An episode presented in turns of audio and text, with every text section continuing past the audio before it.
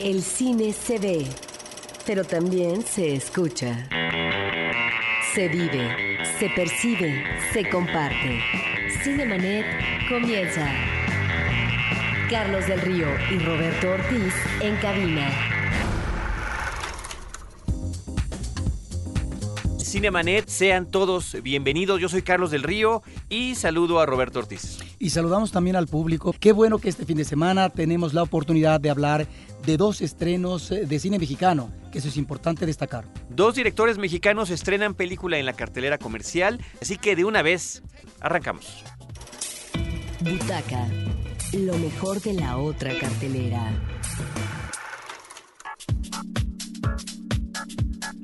¿Qué hay, Roberto Ortiz, en la cartelera alternativa? Lo que hay que destacar es eh, el arranque el jueves pasado del Festival Mix de la Diversidad Sexual. Ya la semana pasada tuvimos aquí la presencia de Arturo Castellán, el director de este festival que con tanto ánimo, esfuerzo, apoyo ha logrado llegar a aterrizar al año eh, pues, número 13 del festival. De tal manera que el festival se inicia con la película Rabioso Sol, Rabioso Cielo de Julián Hernández, película que obtuvo el premio Teddy en el Festival de Berlín y que además fue una oportunidad por parte del público que asistió en esa ocasión para ver la película completa, porque tenemos entendido que por eh, necesidades de explotación comercial, más que en México, seguramente en el extranjero, la película tendrá que reducirse y cortarse algunas escenas. Pues ahí está el Festival Mix. Yo destacaría algunas películas, eh, por ejemplo, está una cinta que me llama la atención que es Festival Mix, una cinta estadounidense de 2007 que nos remite a lo que ha sido la estética de la pornografía gay, de tal manera que la mirada, la mirada que tiene el director que es eh, William Jones, eh, nos remite a pues a escenas de películas pornográficas que se hicieron anteriormente o eh, previo a lo que fue el problema del, del, SIDA. Ahí está esa película. Y también están los clásicos del cine, Carlos, que yo creo que el público va a reconocer inmediatamente. Está una película como Las Diabólicas de Henry George Clouseau, una película del 55, una cinta que en su momento fue muy comentada de suspenso, un tanto macabro, con una estupenda Simón Signoret. Pero está también una cinta como eh, La Ley del Más Fuerte. Ambas películas, las diabólicas como La Ley del Más Fuerte, se exhiben el próximo martes 23. Eh, y La Ley del Más Fuerte me llama la atención, es una película de, de, de Fassbinder, una cinta que hace en el 74, una película que tiene que ver con un hombre, un hombre que no tiene educación, un homosexual alemán que eh, gana la lotería y que establece una relación de dominio con un hombre a quien somete.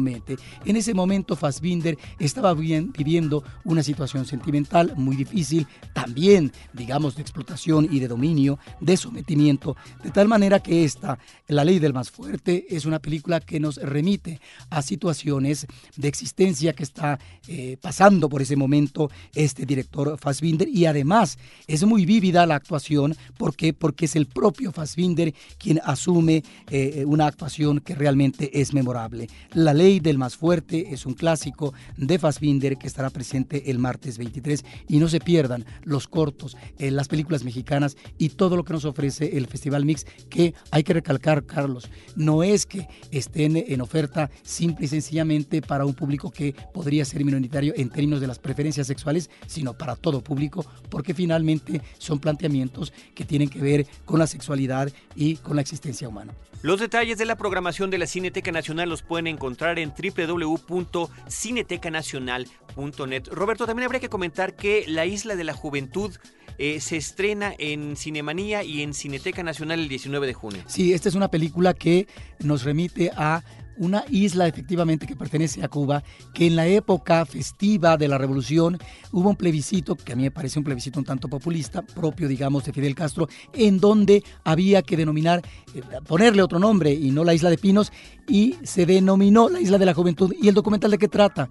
De estos que poblaron la isla, que ahora son unos ancianos y rememoran abordan situaciones que vivieron en aquellos añejos años. Cinemanet tuvo la oportunidad de entrevistar a Ana Laura Calderón. Paulina Villavicencio, una de nuestras productoras, entrevistó a Ana Laura Calderón, que es la directora de la Isla de la Juventud. Así que vamos a escuchar lo que ella nos comentó.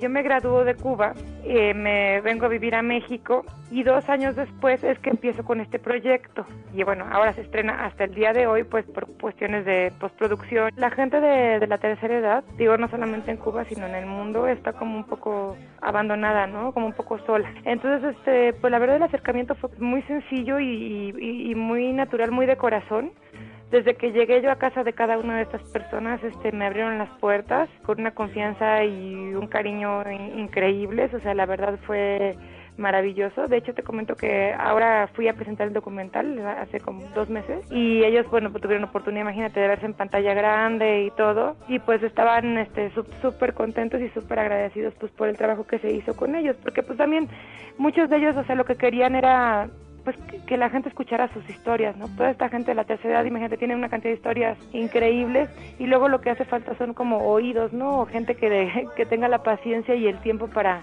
para escucharlos. Entonces ellos fueron súper eh, amables y súper abiertos a, pues a, todo desde el principio del proceso, ¿no? Primero hubo obviamente un proceso de, de investigación en el que fuimos visitando gente y lo que pues teníamos al principio como 15 personas, ¿no? De la tercera edad que, que, nos, nos interesaban, que a los que habíamos llegado. Y después de ahí hicimos un proceso de selección que fue un poco tener personalidades diferentes, ¿no?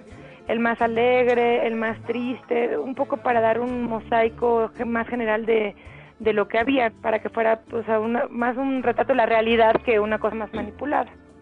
Incluso en esa ocasión se presentó en el Festival de Santiago Álvarez en Santiago de Cuba y ahí recibimos tres premios colaterales. O sea, yo tenía muchísimos nervios, ¿no? De cómo el pueblo cubano iba a recibir este documental porque siempre es bien difícil, ¿no? Un extranjero hablando de, pues, otro país, ¿no? Entonces es muy delicado. Y, entonces, y la verdad recibí una sorpresa súper grata porque les, les encantó, les gustó muchísimo y me agradecieron mucho, bueno, a mí y a todo el equipo de, de haber hecho ese documental allá. Es un viaje, ¿no? A un lugar enigmático, totalmente mágico, donde se van a encontrar con todos estos personajes de la tercera edad que tal vez nos recuerden a nuestros propios abuelos y que pues lo que sí van a hacer es que se van a reír y que se van a conmover bastante. Y como decía mi amigo Tabuada no es el sitio ideal para realizar cualquier sueño así que pues tal vez si ven la película también se les realice el sueño no como a mí se me está realizando ahora todo este estreno y, y todo lo que ha sucedido con la película. Mira se va a estrenar eh, en la Cineteca y en Cinemanía a partir del 19 de junio. Yo soy Ana Laura Calderón soy la directora del documental La Isla de la Juventud y me gustaría invitar a todo el público de Cinemanet a ver la película que estará próximamente en la Cineteca y en Cinemanía. Muchas gracias.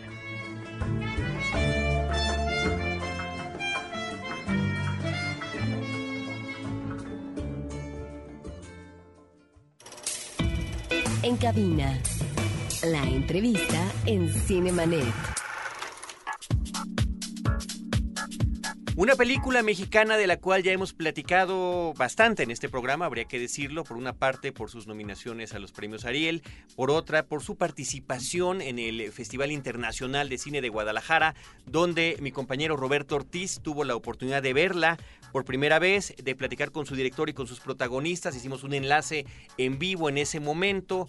Eh, con Gerardo Naranjo hemos platicado de Dramamex, hemos tenido entrevistas con él. Pero ahora el estreno comercial finalmente, hace rato lo platicábamos de esta película. Después además de una nutrida, lo decía yo, eh, generosa participación del público. Tuvimos una llamada de, de, una persona que nos decía, Leticia Melchor, dice, fui con siete personas y este, es la primera vez que después de ver una película mexicana, las siete nos quedamos eh, comentando y reflexionando sobre el interesante tema y sobre el final de la película. Y por ello nos da muchísimo gusto tener aquí en la cabina en vivo en este momento a quienes han participado en este filme. Por un lado, Pablo Cruz, que es productor de Voy a Explotar, también participó en Dramamex con Gerardo Naranjo. Pablo, bienvenido.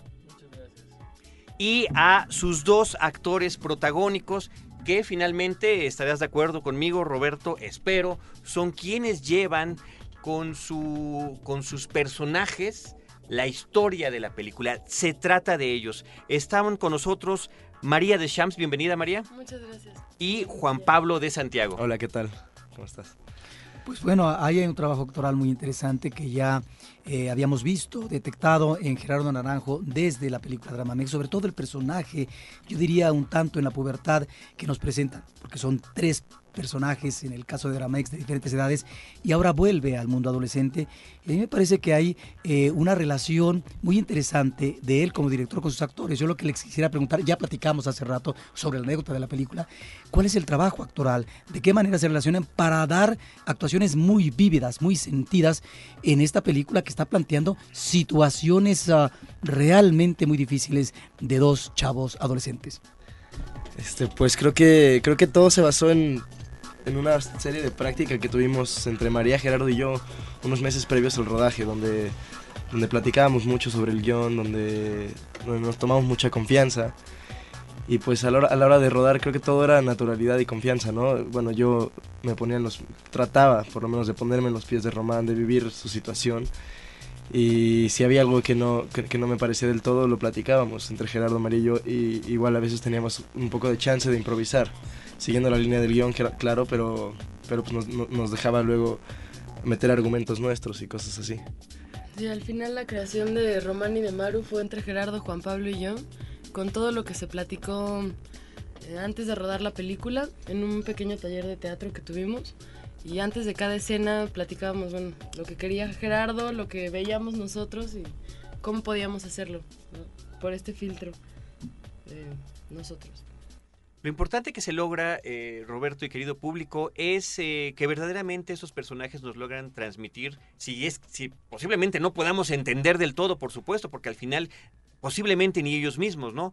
Cuáles son los conflictos que le están aquejando. Bien, hay una serie de situaciones personales, sociales, eh, socioeconómicas que ahí están, pero eh, creo que lo importante es que se los creemos, o sea, lo entendemos y podemos ver además esta, esta relación que hay entre ambos, ¿no? Sí, pues creo que están viviendo un desentendimiento social los dos, donde, donde están buscando como un, una manera de escapar de, de, todo lo que gira alrededor de ellos. Y bueno, eh, creo que Román encuentra su complemento con Maru y, viceversa, ¿no? Y, pues ahí se juntan estos dos locos a, a vivir sus aventuras. Y bueno, Gerardo, eh, al final después de este largo casting y después de pensar demasiado, nos escogió a nosotros dos para porque vio no sé qué, pero que quería que se viera bien entre los dos. O ahí, no sé, creo que lo importante fue crear desde el principio y desde antes de rodar la película esta confianza, como dice Juan Pablo, y esta empatía entre nosotros tres para después poder hacer lo demás hacia el público. Ahora, Pablo Cruz como productor ya había estado presente también en Dramamex, de tal manera que si no es una mancuerna establecida, ya hay dos eh, experimentos que además tienen similitudes con respecto a las propuestas argumentales y en el caso de los personajes. Eh, ¿Cómo es que logran, digamos, ustedes, eh, tú como productor y como realizador, cuajar para decir, vamos, en este tipo de proyectos, en este tipo de aventura, donde no necesariamente sabemos si va a funcionar en taquilla una película? Yo creo que sí es, no sé si es una mancuerna declarada, pero pues yo disfruto mucho trabajar con Gerardo. Eh, creo que hay una visión y un lenguaje únicos, una gramática excepcional. Y eso pues para un productor es, es, una joya, ¿no? Hay muy pocas oportunidades de trabajar con alguien que sepa exactamente cómo quiere contar sus historias, ¿no? Y pues un poco en México queda de dos opciones, o hacer telenovelas o hacer cosas que no importa si van a funcionar en la taquilla, porque todos modos la taquilla no funciona aunque hagas telenovelas. Entonces, pues yo creo que como país en vías de desarrollo también hay que ir creando nuestro lenguaje fílmico y creo que cosas como Dramamex o Voy a explotar dentro de un mundo de muchas películas van creando ese lenguaje propio de cineastas con una voz muy muy potente y muy identificable y pues que nos van abriendo camino fuera, ¿no? Al final, por desgracia, estas películas les va mejor afuera de México que en México, entonces, pues bueno, eso hay que aprovecharlo y ir creando un lenguaje. Al final el cine es universal y pues cada mercado tiene sus problemas, que es realmente un problema de mercado, porque creo que a la gente le gusta nuestra película, hasta donde yo entiendo. Entonces, eh, pues bueno, el chiste es divertirse también y yo con Gerardo me la paso muy bien, o sea que pues espero que siga por mucho tiempo. ¿Nos puedes platicar un poco, Pablo, de estos eh, reconocimientos que ha tenido la película porque ha participado en diferentes festivales? Pues mira, el primero que fuimos fue Venecia, que fue increíble. Aparte que nos fuimos a la quiebra porque una botella de agua costó lo que la mitad de la película. Pero pues fue una, una presentación increíble, pues sobre todo para los chavos y tuvimos una ovación de pues unos 10 minutitos, si no, si no es que más, en donde ya no sabíamos ni qué hacer, obviamente las lágrimas corrían, fue un momento bastante único, increíble, yo creo que difícil de repetir. Y luego pasamos a Toronto, Toronto nos fue increíble, fue un público mucho más joven, es como una radiografía, digamos, del mercado norteamericano, donde también gustó mucho la peli. Y luego uno de los momentos así digamos, emblemáticos de la carrera de uno como productor y me imagino que de todos en esta aventura fue ir al Festival de Nueva York, que sí es como un club de, de honoris, honoris causa y, pues ese llegar ahí, aunque no te den galardón y no salgas con un diploma o una medallita, pues estar ahí en el Sigfield, que es donde presentamos la película pues es increíble, ¿no? El público del Lincoln Center es yo creo de los más exigentes y pues estás al lado de las mejores películas del año, estaba The Wrestler, estaba La ganadora de Cannes, o sea, había películas gigantes, ¿no? Pues estar ahí en medio en una de las tantas noches y presentar tu película en esta ciudad que pues es un poco el ideal pues ha sido yo creo de las satisfacciones más grandes, ¿no? Y luego Guadalajara, que fue la primera vez que la presentamos en México, en donde también había un público súper pues es la industria que lo primero que está viendo es en qué te estás tropezando para meterte el peón más. Entonces, haber sobrevivido a eso sin muchas complicaciones también fue bueno, ¿no? Nos ganamos la ópera prima, aunque era la tercera película de Gerardo, pero... Pues, eso es lamentable, ¿eh? por, parte del jurado. Qué bueno que los premiaron, ¿no? Estaba en el Tratamos de devolver el premio, pero no lo quisieron. Este, hay, hay... ¿Perdón? María. Un Fipresi en Grecia. La ganamos el Fipresi. Es que tú fuiste a Grecia, yo como me perdí esa parte. Cuéntanos de tu aventura en Tesalónica. Tesalónica. Pues nos ganamos el premio. Pues ahí están, son, son eh, reconocimientos importantes, pero además esta posibilidad de vivir la película que ustedes crearon con públicos de distintos lugares y ver cuál va siendo esa reacción y finalmente también redescubrirla aquí en nuestro país, ¿no? Sí, sí, no, hubo un momento increíble en Berlín. ¿Quién vino a Berlín? ¿Ustedes ninguno? Ah, bueno, fuimos Gerardo y yo. llevan. Porque también, aparte ya de haber pasado por todos los festivales, nos invitaron a Berlín, que ya fuera así como increíble, ¿no? Y ahí estaba en una sección que se, que se llamaba... Mm, olvido el nombre, pero es para es para chavos de menos de 16 años, una cosa así. No, me acuerdo cómo se llama. Generación. Generación Beat. Y pues de repente estábamos Gerardo y yo fuera del cine, como que no recibiendo a los pocos invitados que había. Y de repente empezaron a llegar chavitos de 12, 11, 10, ¿no? Y dices, no, señora, no meta a su hijo, se lo aconsejo.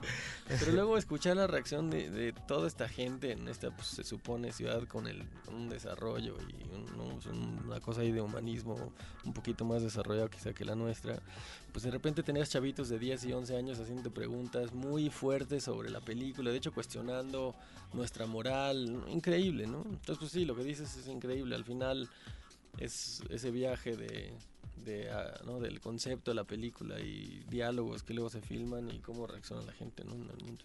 Otro viaje es, el, perdón Roberto, ese es el que está haciendo el, el propio Gerardo como cineasta. Creo que entre Dramamex y voy a explotar, notamos una madurez muy interesante que creo que se alcanza en diferentes niveles temáticos, pero también en lo que tiene que ver, y lo decías tú, con el lenguaje cinematográfico, con esta gramática que él maneja, que además podemos hacer estas analogías en distintos sentidos, ¿no? Porque de repente podemos literalmente ver, sobre todo en esas secuencias con la que arranca la película, que me parece son de una riqueza, de, de, de un dinamismo, de, una, de un ingenio maravilloso, sobre todo con lo que tiene que ver con los personajes eh, principales, lo que están pensando a través de estos diarios, lo que están imaginando, las maneras en las que pueden o no, o entendemos el por qué se relacionan, ¿no? Pues sí, es, bueno, chicos, yo les estoy quitando el micrófono. Pero sí, ese es un viaje, es increíble. Y lo peor es que sabe desde el momento que llegas al set lo que va a hacer, Entonces, pues, eso es lo más espeluznante y al mismo tiempo el imán que atrae a toda esta gente a seguirlo, ¿no? Pues ese es un poco el chiste. Está el lenguaje, efectivamente, qué lástima que no está Gerardo, para preguntarle. está en camino. Seguramente, seguramente no. Eh, vio mucho, mucho cine de la nueva la francesa, a mí me recuerda una película como Sin Aliento, el manejo de la cámara, este manejo frenético y demás que va con los personajes y que bueno, están ahí yo creo las referencias y las asimilaciones. Pero por otro lado está también, yo creo que por eso esta respuesta formidable en Venecia y en otros festivales, porque finalmente encontramos a unos personajes adolescentes donde está el quebranto, el quebranto, digamos, de una situación que están viviendo y donde son personajes muy volubles, personajes que pueden tener reacciones de uno u otro lado y que en ese sentido hay una mirada muy naturaleza, muy fehaciente de un comportamiento específico. Pues sí, es una peli que precisamente mm, usa si algunas referencias de, los cineastas franceses y, pues un poco, imagínate posar eso en una realidad mexicana, ¿no? Que creo que es nuestra realidad cotidiana, este frenesí, esta locura, este viaje sin fin de emociones cruzadas. Y un poco eso es, yo creo que lo que Gerardo plasma increíble en la película, ¿no? Y bueno, me parece que ya nos vamos, ¿no? Ya se nos está acabando el tiempo, desafortunadamente, de este programa en vivo, pero bueno, queda abierta la invitación, por favor, la recomendación para que este mismo fin de semana vayan a disfrutar Voy a explotar y agradecemos a Pablo Cruz, productor de la película, a María de Champs, protagonista, y a Juan Pablo de Santiago, que nos hayan acompañado. Vayan a ver la peli. No se la pierdan. Nosotros estamos ya despidiéndonos. Agradecemos a todo nuestro equipo de producción, a eh, eh, César, el DJ Silva en los controles, la postproducción de Abel Cobos de Cinemanet Podcast, la producción de Paulina Villavicencio y de Celeste North.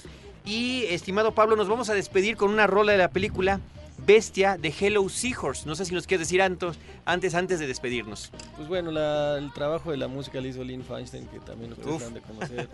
y pues también hay una relación muy chida ahí con ella desde Dramamex y ahora con la nueva peli. Pues ahí se las dedicamos. Vayan al cine, no sean huevones. ahí se las dejamos. Bestia de Hello Seahorse de Voy a Explotar.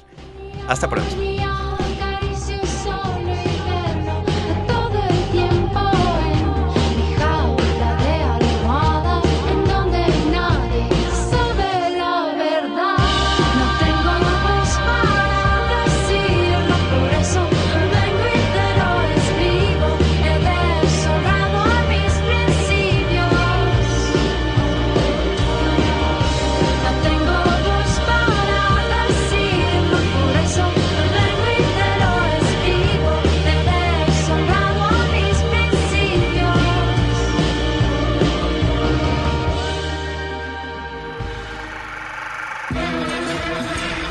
Cinemanet termina por hoy. Te esperamos el próximo sábado, en punto de las 10 de la mañana. Más cine en Cinemanet.